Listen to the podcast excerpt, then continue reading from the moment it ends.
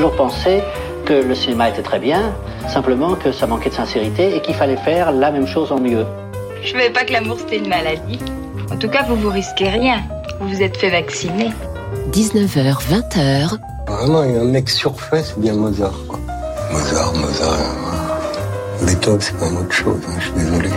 Bande à part avec Guillaume Durand sur Radio Classique. Je vais lui montrer qui c'est Raoul. Aux quatre coins de Paris qu'on va le retrouver éparpillé par petits bouts façon puzzle. Voilà les voix magiques de nos partenaires et qui nous accompagnent dans Bande à avec vous comme tous les dimanches. Puisque vous avez entendu François Truffaut, Brigitte Bardot, Michel Houellebecq, rend évidemment, et Bernard Blier, évidemment pour nous accompagner sur cette euh, émission qui sera consacrée spécialement au jazz. Nous avons Marc Lambron que je salue, Bertrand Purgala que je salue, Carole Beffa que j'embrasse et moi-même euh, pour lequel j'ai le plus grand respect avant de recevoir enfin l'émission. Nous parlerons d'histoire et d'un livre de Pape Diaye consacré au noir américain, donc Josiane Savigno. Autant ne pas perdre de temps et passer l'un des chefs-d'œuvre, des chefs-d'œuvre de la fragilité, de la magie. Il s'agit tout simplement de la version de Chet Baker, musicien donc américain, qui est né en Oklahoma et qui est mort en passant par la fenêtre à Amsterdam après avoir pris une overdose de cocaïne et d'héroïne. C'est Chet Baker, c'est de Rogers and Hart et c'est tout simplement un titre célébrissime qui s'appelle My Funny Valentine. My funny Valentine, sweet comic Valentine. You make me smile with my heart.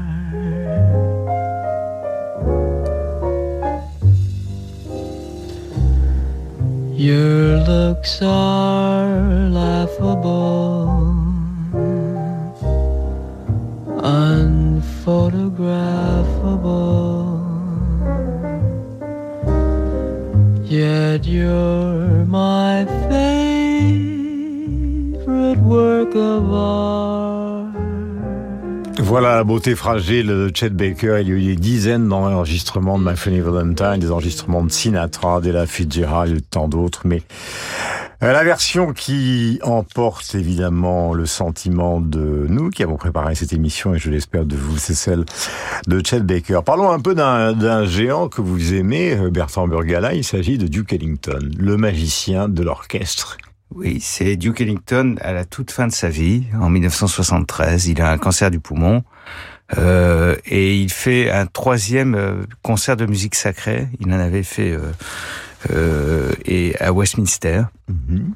À, à, Londres et ça s'appelle The Majesty of God. Il est vraiment, il est face à Dieu et là il y a une sincérité dans son jeu qui est extraordinaire. J'aurais pu choisir dans le second euh, euh Sacred Concert Something's euh, Believing, qui est merveilleux aussi. Et moi, j'avais une image de, de, Duke Ellington, de ses standards que tout le monde connaît. Mhm. Et quand j'ai découvert, c'était grâce à l'autobiographie de Claude Bolling qui en parlait, de ces morceaux très lents qu'il a fait à partir des années 60 particulièrement. Euh, je trouve que c'est d'une d'une beauté, d'une sincérité. Il y a la voix d'Alice Babs, je sais pas si on l'entendra. Mais bien sûr. Et, euh, et voilà, je trouve que c'est la musique, c'est c'est de la très belle musique. muziek.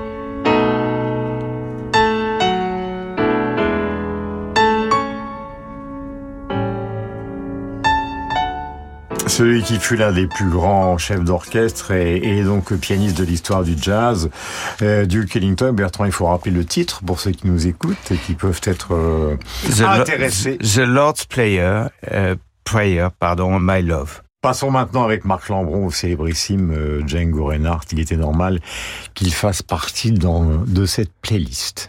Alors, I'll See You in My Dreams, c'est un standard qui est écrit en 1924 par un illustre euh, oublié qui s'appelait Isham Jones, un saxophoniste, mhm. avec Gus Kahn pour les paroles. Euh, c'est un titre qui a été repris notamment par Chet Atkins à la guitare, qui a été repris par Diana Krall, qui a été joué par Joey Brown à la fin du, du concert en hommage à, à, George Harrison après son décès. Euh, deux choses peut-être sur Django Reinhardt. D'abord, euh, il enregistre en juin 1939, c'est-à-dire à deux mois de la déclaration de guerre. Et le jazz, c'est aussi la, la, circonstance, le moment où il a été euh, joué et, et entendu. Euh, il y a évidemment un parfum d'occupation, un parfum modianesque qui s'attache à la musique de, de Django Reinhardt. Et, et, par exemple, Louis Malle, dans ses films sur l'occupation, notamment La Combe Lucien, euh, faisait entendre la, la musique du, du, du quintet euh, du Hot Club de France. L'autre chose qu'il faut jamais oublier, je crois, c'est que la France a été le premier pays à être le plus hospitalier euh, au jazz. D'abord parce qu'il y a les combattants euh, noirs de 1917, il y a la revue nègre, il y a Joséphine Baker, il y a le bal nègre, il y a un certain nombre de musiciens classiques, je crois que Carole Beffard en parlera, qui euh, cannibalise en quelque sorte, qui s'approprie le, le, jazz. Et puis, il y a même une certaine dignité quasiment universitaire. Quelqu'un qui s'appelait André Oder et qui a été un des premiers historiens du, du, du jazz. Bon, sans parler de Sidney Bechet, euh, des caves de Saint-Germain-des-Prés et de l'importance que Miles Davis, par exemple, accordait à la France et aux Françaises, euh, et par exemple à Juliette Gréco ou à Jeanne Moreau. Voici Django Reinhardt, I See You in My Dreams.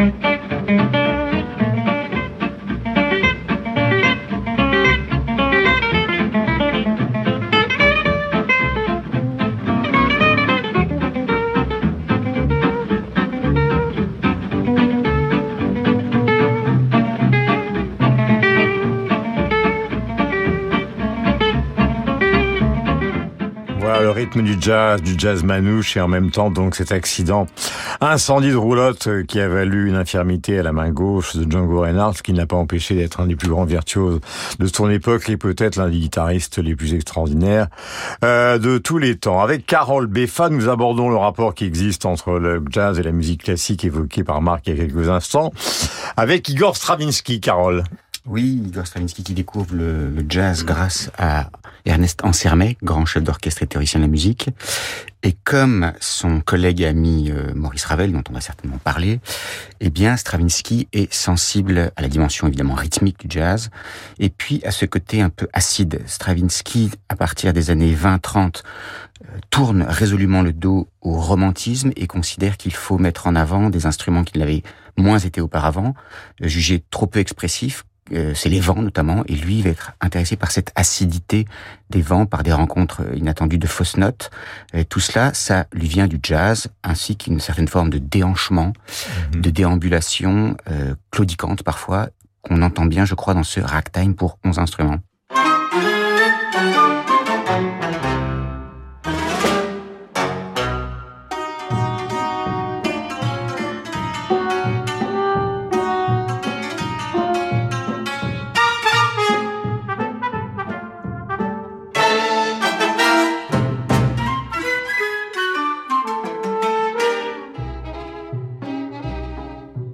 Ragtime pour 11 instruments, donc euh, d'Igor Stravinsky avec Carole.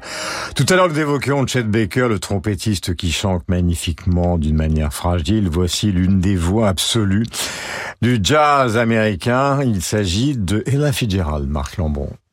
Euh, ça, c'est très important, à mon avis. C'est cette sorte de, mutation ou d'hybridation de, de la musique de Broadway par Harlem. C'est-à-dire que dans les années 20, dans les années 30, il y a des compositeurs de comédie musicale, Gershwin, euh, Jerome Kern, euh, Irving Berlin, Cole Porter, qui composent pour la scène des comédies musicales avec des, des, grands airs qui vont devenir des standards, qui vont nourrir ce que les Américains appellent The Great American Songbook, le grand livre de la musique ou de la chanson américaine. Mmh.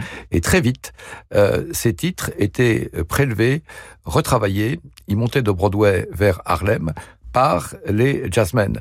Ce qui fait qu'une bonne partie du, répertoire de, jazz, des classiques du jazz, en réalité, naît de cette euh, migration, de cette mutation, de cette hybridation, de ce métissage entre euh, des compositeurs et euh, des jazzmen qui s'approprient cette musique. Alors là, on va entendre So in Love, donc c'est le titre de Cole Porter, 1956, et c'est un moment où un grand producteur qui s'appelait Norman Granz, euh, les disques Verve, euh, fait enregistrer par Ella Fitzgerald précisément ce qu'il appelle les songbooks. Parfois, c'est jusqu'à 3, euh, 33 tours dans un même coffret.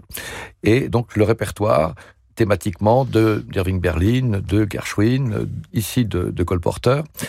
Euh, alors voilà, c'est une chanson extrêmement élégiaque avec des, orchestrations très travaillées euh, de cet étrange personnage qui était Cole Porter, ce dandy bisexuel qui avait combattu en France en, en 1917-1918, qui avait pris des cours avec Vincent Dindy euh, à la Scola Cantorum, qui avait un palais à Venise et qui buvait du champagne au clair de lune dans des gondoles en, en écoutant ses propres musiques. Strange but true dear. When I'm close to you, dear, the stars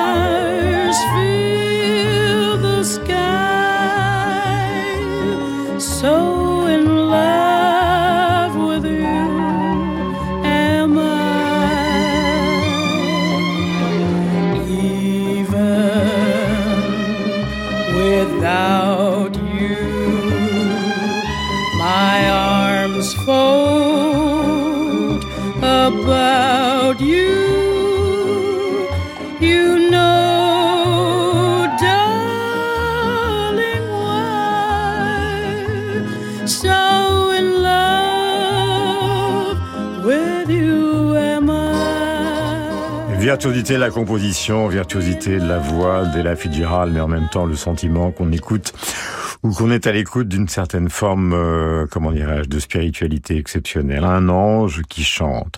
Thelonious Monk, c'est tout à fait autre chose. Thelonious Monk est né en 1917. Sa technique n'est pas la technique, par exemple, de son grand ami Bud Powell. En revanche, c'est un personnage extraordinaire car je vais oser sur l'antenne de Radio Classique chanter. Monk est un homme, comme l'expliquait tout à l'heure Carole Beffa, un peu comme Stravinsky, qui invente note après note quelque chose euh, qui passe brutalement du chaotique au mélodique absolu. Alors, Round About si c'est chanté par moi, ça donne ça. Donc, ça, ça paraît un peu curieux. Mais quand c'est Monk, c'est magique.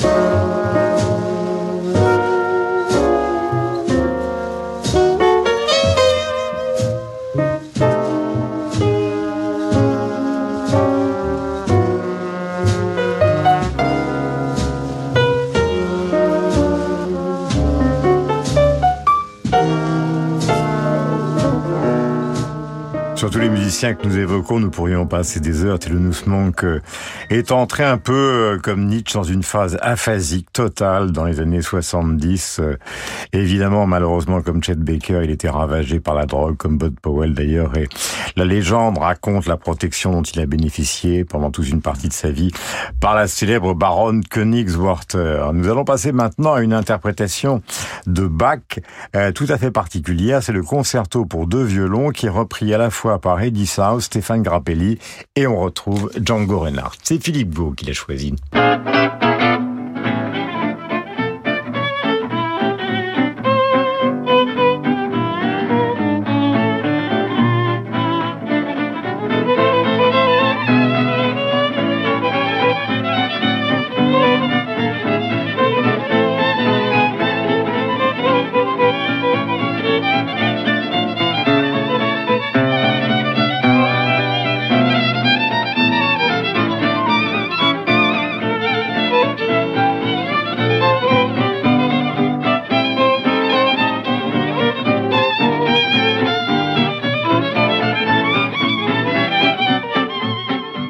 Jean-Sébastien Bach a interprété donc euh, par Eddie Stéphane Grappelli et Django Reinhardt, chouette de notre bien-aimé producteur.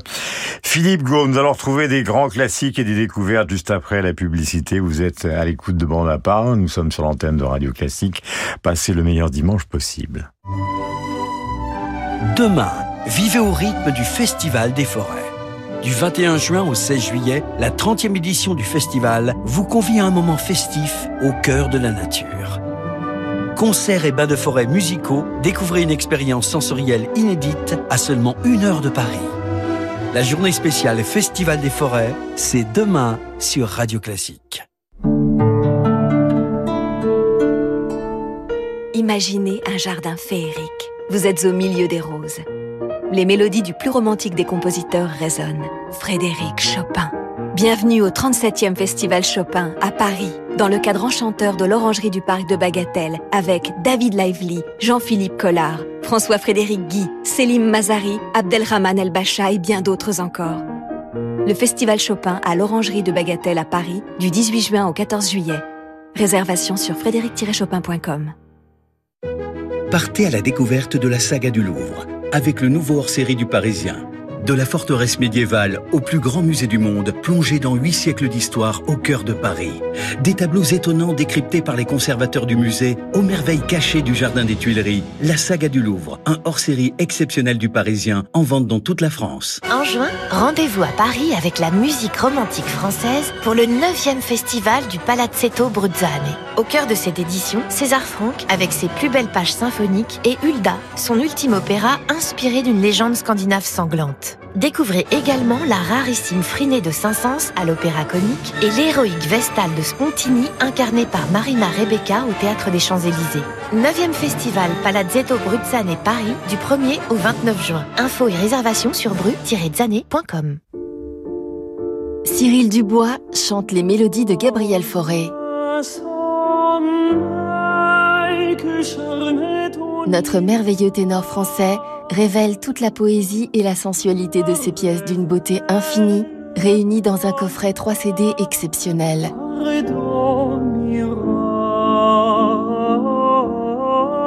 L'intégrale des mélodies de forêt par Cyril Dubois et Tristan Raes, un album aparté.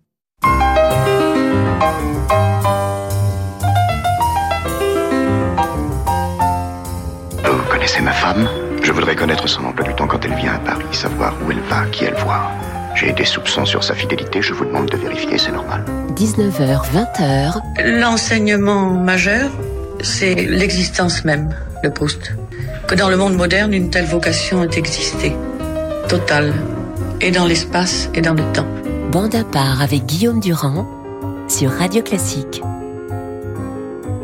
Voilà, la bande est réunie, Marc Lambron, Carole Beffa, Bertrand Burgala et tout à l'heure donc euh, Josiane Savigno. Revenons à l'origine, tout à l'heure nous évoquions donc des musiciens classiques qui se sont inspirés du jazz et qui ont nourri profondément le jazz, évidemment Igor Stravinsky. Et donc euh, Maurice Ravel, Carole Beffa avec ce fameux concerto pour la main gauche sur lequel nous revenons souvent émission après émission. Oui, alors euh, on a commencé l'émission euh, par Duke Ellington. Je précise d'ailleurs qu'une anagramme de Duke Ellington, c'est le lento du King, qui va assez bien avec ce qu'on a eu de Lord's Prayer. Euh, pourquoi je parle de Duke Ellington s'agissant de Ravel? Parce que très souvent, il est extrêmement difficile de savoir euh, d'où est allé l'emprunt. Est-ce que c'est allé de euh, Ellington à Ravel ou bien l'inverse Souvent, c'était les deux. Et ce principe d'harmonie qui croise par superposition de, de tierces, euh, eh bien, c'est une chose qu'ils font l'un et l'autre à peu près au même moment. Et euh, on le voit assez bien dans certains des passages du concerto pour la main gauche. Euh, on commence euh, dans les ténèbres, dans quelque chose d'assez glauque, et puis on monte vers la lumière avec quelque chose qui finalement nous a permis de passer du dionysiaque à l'apollinien. Et voici ce concerto pour la main gauche. C'est une version donc euh, qui est interprétée par, euh, eh bien nous allons le savoir juste après.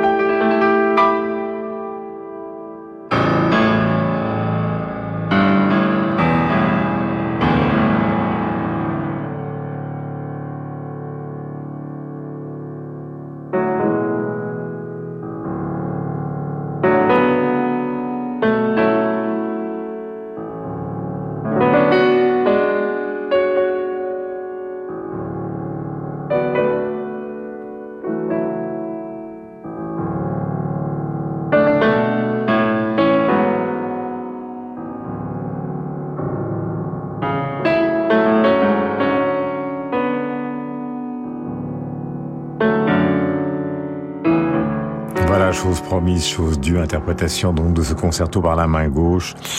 L'un des classiques absolus de la musique euh, du XXe siècle, donc euh, par Samson François. Une curiosité qui nous est offerte par Bertrand, Bertrand Burgala. Il s'agit de Blossom Dearie. De quoi s'agit-il? De qui s'agit-il, Bertrand? Alors, Blossom Dearie est une pianiste américaine qui a vécu un moment à Paris d'ailleurs, et j'ai- j'ai- j'ai- je, je propose qu'on l'écoute parce que souvent le jazz, surtout à partir des années 60, euh, fin des années 60, est rentré parfois dans la démonstration technique, dans des concours un peu de vitesse, où l'improvisation d'ailleurs n'est plus une improvisation, c'est des gammes, c'est des modes, euh, et euh, Blossom Derry, c'est d'une grande délicatesse. Et euh, je trouve que quand on chante comme ça, d'une voix très simple, très euh, très pure, euh, euh, moi ça m'é- ça m'émeut plus finalement que la grande démonstration. Donc, voilà, ça, un peu ça- dans la lignée de Chet Baker qu'on écoute. oui, exactement. C'est un album qui s'appelle, enfin, le, le morceau s'appelle Long Daddy Green et c'est des très très beaux arrangements aussi.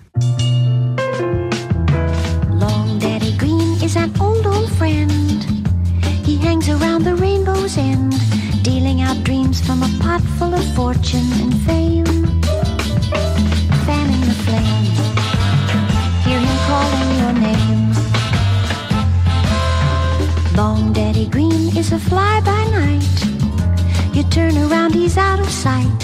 Seems he's your fair weather friend and your foul weather foe the wind starts to blow. Daddy Green starts to go. The lies he tells aren't new to you. You're not naive. You know he won't be true to you. Still you believe, chops you down to size. With slow hellos and fast goodbyes. He comes around when you feel about ten feet tall to make you feel small, just like nothing at all.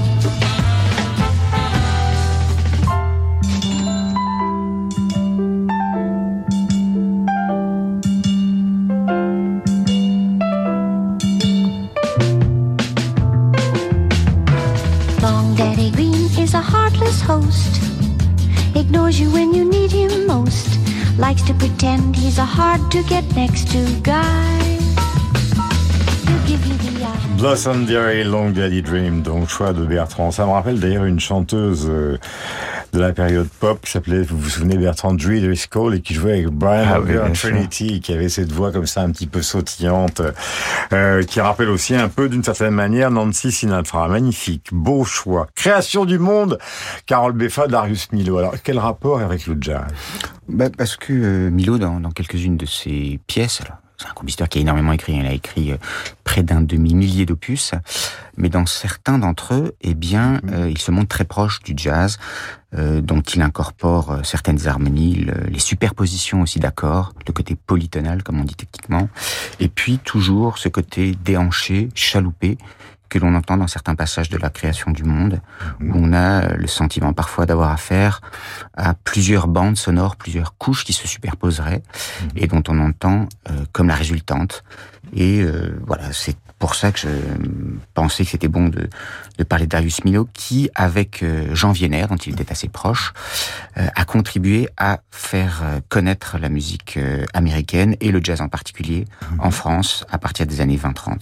Et J'ai une petite question à vous poser euh, qui, qui sort directement justement de la conversation euh, que nous avons et que nous espérons à la fois pédagogique et synthétique. Au fond, la grande musique du XXe siècle et le jazz, ça a avancé pratiquement en même temps. C'est-à-dire qu'il n'y a pas de, on peut pas dire qu'il y en a, enfin, on peut pas dire que Stravinsky Ravel aient commencé fondamentalement avant Duke Ellington. Tout ça est- a avancé de concert, si je puis dire. Tout ça a avancé de concert. On pourrait même dire que, que Schoenberg était pourtant euh, extrêmement réservé à l'égard du, du jazz, mais peut-être que d'une façon un peu inconsciente dans une partie de sa musique, il s'en inspire. Il finit à Los Angeles. Et il finit entouré de jazzmen. Entouré de jazzmen et, et tout près de Stravinsky, dont il était le plus grand rival. La création du monde, la voici.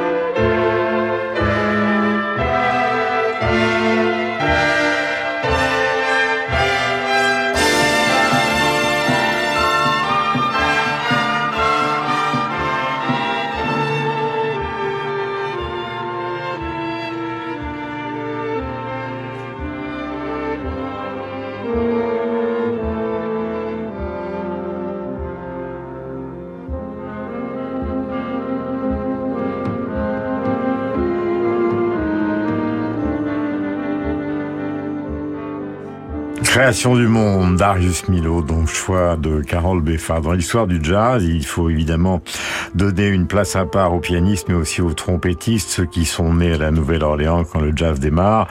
Et puis après, vous avez une liste euh, d'hommes célèbres. Nous avons parlé de Chet Baker tout à l'heure, de Dizzy Gillespie et du bebop. Et évidemment, Marc, euh, nous revenons, puisque vous évoquiez tout à l'heure la présence en France euh, de Miles Davis, de celui qui est peut-être, avec Armstrong, le plus important trompettiste du XXe siècle, à savoir justement Miles Davis. Alors, musique pour Deux fantômes. Right Off, 1971, sur l'album A Tribute to Jack Johnson, 26 minutes. On va pas tout entendre. Le premier fantôme, c'est Jack Johnson, qui était, qui a été le premier euh, boxeur noir à obtenir en 1908 le titre de champion du monde des poids lourds et qui ensuite est tombé dans une mouise et dans une spirale descendante très typique d'une société euh, ségrégée. Donc, pour un documentaire sur Jack Johnson, euh, Miles Davis entre en studio avec ses musiciens du moment. Il y avait Chick Corea Herbie Hancock au piano, Dave Holland à la basse, Billy Cobham à la batterie pour la première fois et surtout John McLaughlin. Pourquoi? Parce que le second fantôme, c'est Jimi Hendrix. Euh, c'est un moment où euh, Miles va épouser une très belle, très funky euh, chanteuse qui s'appelle Betty Davis, qui a été une petite amie de, euh, de Jimi Hendrix. Donc, il y a une sorte de collision, collusion. Moi, je l'ai vu en 76, un- un- peut-être son seul concert européen qui était au Castellet. C'était extraordinaire parce que c'est vraiment la préfiguration du, du, du funk. Et c'est cela qui impulse cette musique, c'est-à-dire la guitare rock d'Hendrix et le, le funk de la, la, la funky lady qui était Betty euh, Davis. Donc ça s'entend dans cette musique. C'est du jazz rock, mais c'est probablement le, jazz le plus rock de, euh, de Miles. Et vous allez entendre guitare saturée avec fuzz et la, la trompette de Miles Davis avec des pédales d'effet, euh, avec une sorte de violence qui est une violence de puncher, une violence de boxeur avec deux fantômes.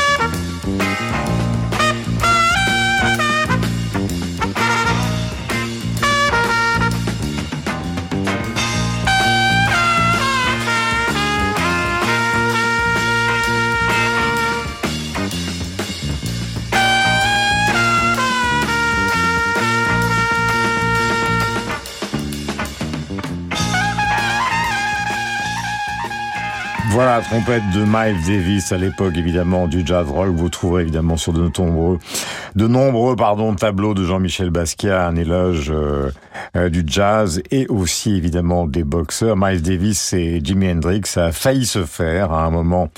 Euh, Jimi Hendrix en a eu par-dessus la tête justement de la de la pop musique. Il a voulu ou il a souhaité ou il a envisagé rejoindre justement euh, l'orchestre du célèbre trompettiste et pour des raisons obscures tout ça ne s'est jamais vraiment fait probablement une histoire de producteur et puis la fin était proche. Donc pour le guitariste prodige. Nous voici Juste avec une chose, Guillaume, c'est que quand il enregistre entre février et avril 70, Hendrix est vivant. Mhm. Quand le disque sort en février 71, Hendrix est mort. Donc c'est une sorte de, de, de requiem anticipé. Euh, voilà, euh, dans un moment euh, assez tragique finalement, étendu. Jan Johansson, c'est Bertrand Burgala. Que pourquoi ce choix? Euh, J'avais produit des disques en Suède il y a, plus de 20 ans. Et là-bas, c'est un héros national, Jan Johansson. C'est d'abord parce qu'il a fait la musique, il a composé la musique de Fifi Brin d'Acier. Et c'est un pianiste, euh, un compositeur très délicat, qui est mort très jeune. Il est mort d'un accident de voiture euh, vers 67, je crois. Et il préfigure tout le jazz un peu épuré qui va être ECM, euh, de ce label allemand ECM, mais d'une façon que je trouve merveilleuse parce que très musicale, très sensible. Et, euh, et là, c'est un album euh, Jazz Paspenska. Euh, c'est les mélodies populaires suédoises qui reprend. Là, seul au piano avec juste une contrebasse. Et, et voilà, enfin moi, c'est ce qui me touche le, le plus, c'est quand on improvise comme ça d'une façon aussi mesurée, aussi aussi pure. Et là, on est presque dans. C'est plus improvisation, c'est la, la composition instantanée presque.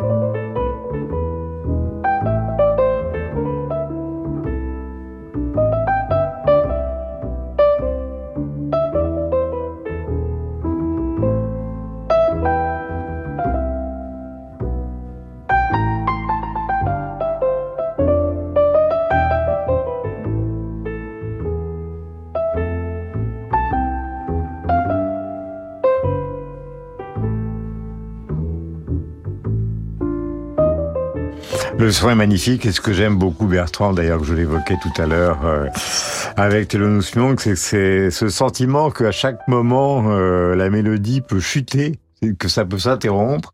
Et en fait ça continue avec une fluidité extraordinaire quoi. Oui, c'est vrai. Et je pense que Carole pourrait nous expliquer aussi en tout cas dans le cas de Monk plus techniquement ce qui se passe et avec Monk ce qui est formidable. Mais on n'est pas loin de Messiaen là-dessus je trouve. C'est que c'est toutes les notes intermédiaires aussi tous les accords de passage.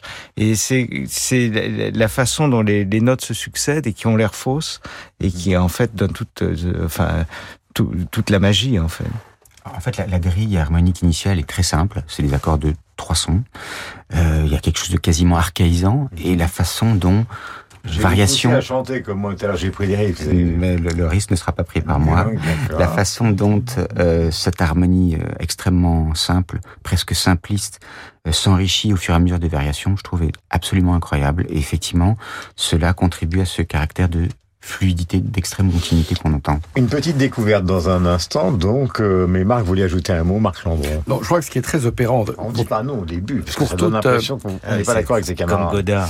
Alors, ce qui me semble très pertinent, à partir d'une notion que Carole soulevait tout à l'heure, pour euh, résumer en quelque sorte ce qu'on a entendu aujourd'hui, c'est que c'est le, le dionysiaque et l'apollinien. C'est-à-dire que dans le jazz, et parfois chez les mêmes interprètes d'ailleurs, chez Miles Davis par exemple, vous avez le côté cassé, le côté brisé, le côté fractal, et puis vous avez le côté euh, aérien, le côté euh, envolé, le côté la, la douceur.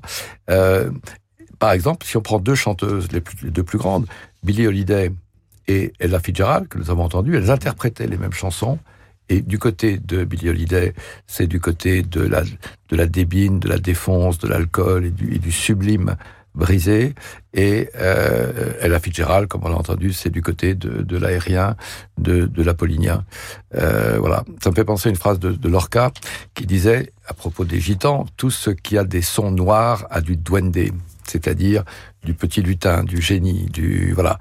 Et euh, les sons noirs, c'est aussi Django Reinhardt qui est un manouche et qui est un gitan. Ça, boucle. Une jeune femme que nous allons découvrir ensemble, que j'ai découvert récemment, elle s'appelle Hiromi Uehara. Euh, elle joue avec le trio Project et elle improvise sur la sonate pour piano euh, de Beethoven, donc la fameuse sonate pathétique. Tout à l'heure, on a beaucoup écouté justement en fond sonore, soit des batteurs euh, vraiment fun comme Billy Cobham, ou alors au contraire des batteurs euh, délicats qui jouent avec les cymbales. Donc parmi ceux qui ont, qui ont accompagné les, les, grands pianistes du jazz, on, on, remarque justement cette interprétation de la pathétique par cette jeune femme le rôle incroyable du soutien léger de la batterie. Écoutez.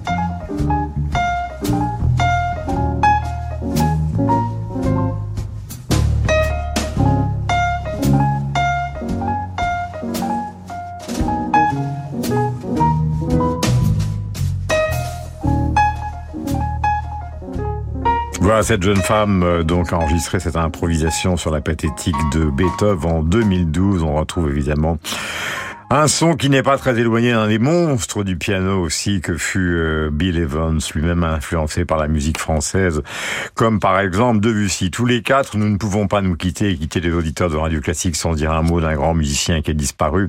Au moment où nous enregistrions la semaine dernière, il s'agit de Vangelis. Alors il a appartenu aux Aphrodite Childs, mais c'est aussi un énorme compositeur de musique de film et un personnage que vous aimez et dont il faut absolument dire euh, chacun euh, à son tour un petit mot. Bertrand.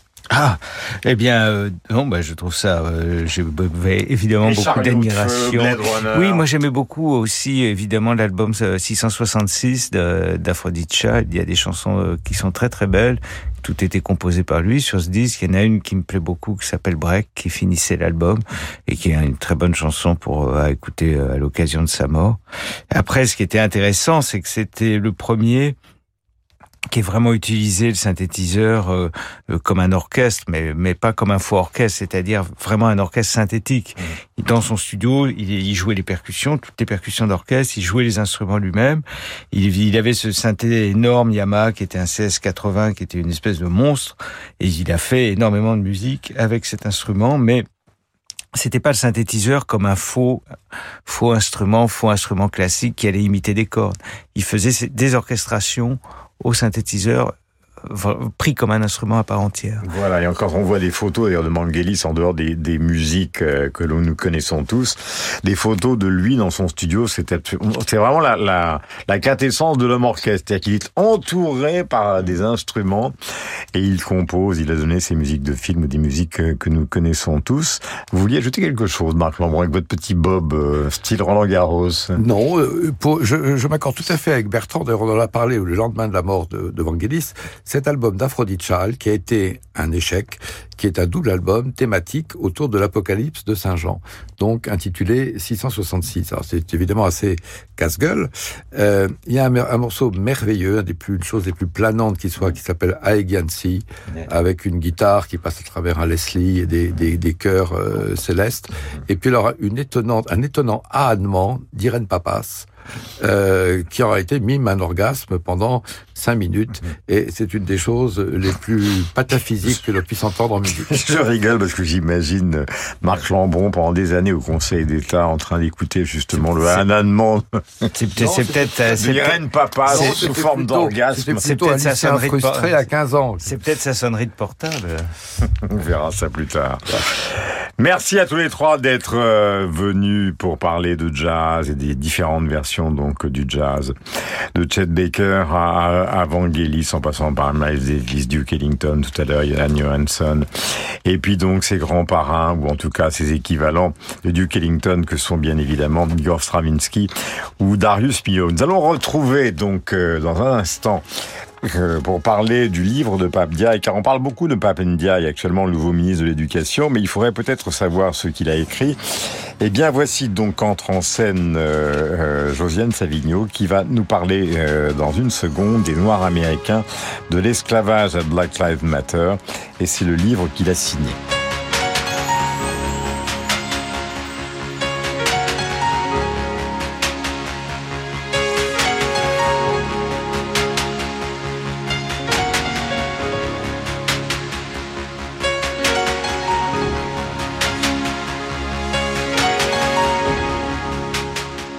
Hommage à Vangelis avec la musique des chariots de feu, donc euh, Hugh qui est sorti sur les écrans en 1980 et qui a obtenu, grâce à Vangelis, l'Oscar donc euh, à Los Angeles de la meilleure musique de film. Bonjour ma chère Josiane Savigno, le nouveau ministre de l'Éducation. On en parle maintenant depuis huit jours. Pape Ndiaye qui a publié Les Noirs américains, donc de l'esclavage à Black Lives Matter aux éditions Taillandier. Il y a évidemment l'aspect politique qui est commenté abondamment, mais il y a aussi la production de l'intellectuel qu'il est. Et là, il s'agit de la condition noire. L'avantage euh, que nous avons, ou plutôt que vous avez, c'est que vous l'avez lu. Je l'ai lu. Et puis alors, c'est quand même un peu difficile de passer du jazz à la condition noire, et c'est sur une minorité française. Euh, mais euh, encore que Papendiaï, dans ce livre, parle de la revue Nègre, dont on a parlé tout à l'heure, et du jazz et des musiciens de jazz.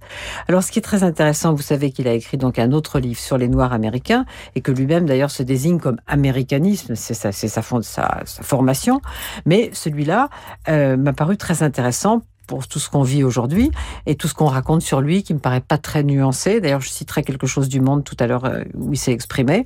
Et donc, euh, ce livre a été écrit en 2008, donc il y a 14 ans, mais malgré tout, il reste encore très actuel. Quand Pamdia l'a écrit, il, a, il avait constaté qu'en France, il y avait plus de livres sur les Noirs américains que sur les Noirs français, ce qui est quand même assez étonnant.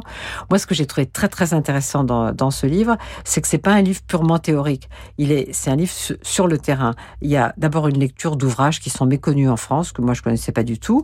Ensuite, il y a une enquête sociologique faite dans la région parisienne et dans la région lilloise, avec beaucoup de témoignages. Et ça, c'est vraiment toujours intéressant, les témoignages. Et puis, euh, il y a une vision du monde associatif, des associations noires, dont il dit que qu'il les, qu'il les fréquente. Et tout ça a été écrit sous l'égide du Centre d'études nord-américaines de l'EHESS. Et, et il revendique, il dit, je suis américaniste, je lui suis resté pour enquêter sur la France. Et que, parce qu'il lui, lui semble que le comparatisme est essentiel aussi pour bien, bien saisir euh, euh, tout ça. Donc c'est très très intéressant. Euh, ça commence par la notion de, noir et le, deux, et le deuxième chapitre. Alors là, ça m'a vraiment appris des tas de choses et fasciné. C'est un chapitre sur le colorisme, c'est-à-dire comment euh, il y avait une hiérarchie et finalement dans la, les possibilités de réussir des gens selon qu'ils étaient plus ou moins foncés ou plus ou moins clairs. Le troisième chapitre, c'est euh, l'histoire des populations noires en France depuis le 18e. Donc euh, il y a beaucoup de.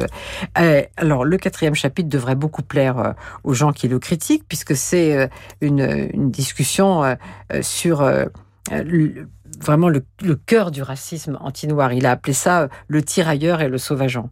C'est d'un côté une sorte de reconnaissance qu'on devrait aux Noirs pour avoir servi la France, et puis après les oublier un petit peu quand la, guerre est terminée, et puis les sauvageons, c'est-à-dire c'est les, gamins de banlieue euh, qu'on n'arrive pas qu'on pas à intégrer. Et, euh, donc euh, sur le chapitre ensuite la des discriminations, c'est là qu'on a beaucoup de, témoignages.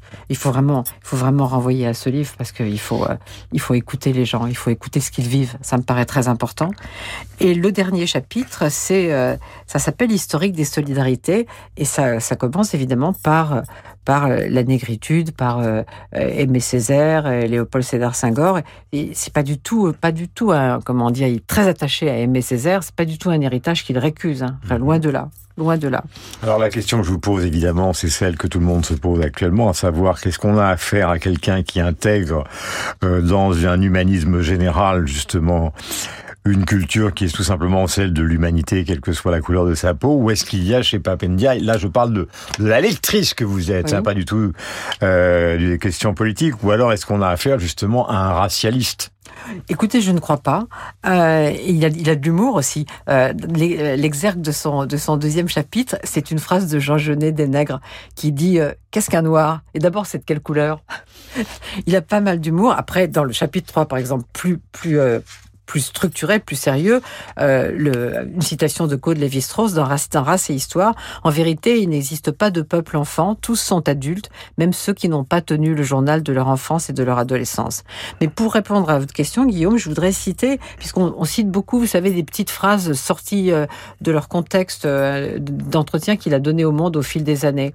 Et, euh, et moi, je voudrais citer un, un entretien le plus, le plus récent, après qu'il était nommé, vous savez, avant d'être nommé ministre, qu'il était nommé euh, euh, directeur, président de- Du musée de l'immigration. Et, euh, et c'est et c'est sur vraiment tout ce qu'on, tous les débats actuels, les, les luttes intersectionnelles, la question du, euh, de- des racisés, etc. Et je trouve qu'il est extrêmement nuancé, donc je vais vous citer ça. Les luttes intersectionnelles ont toute leur utilité, à condition de ne pas se retrancher dans un entre-soi sans perspective. La forme des luttes menées par ces syndicats et certaines associations laisse songeur.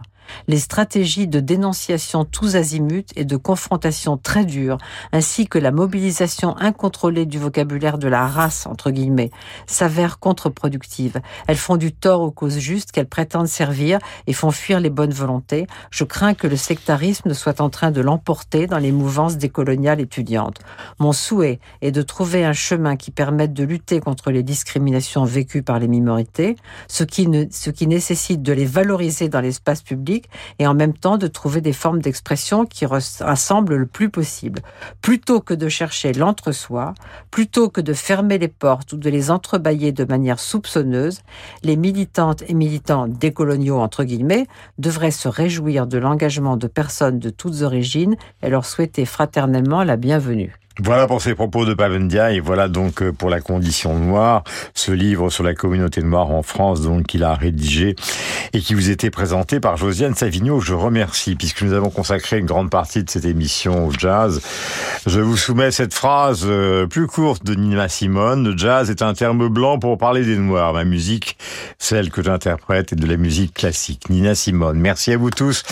Passez le meilleur dimanche possible et nous verrons bien quelle politique Papendiaï mènera pendant les mois qui viennent à la tête de l'éducation nationale. Ciao et à bientôt, c'est-à-dire à dimanche prochain.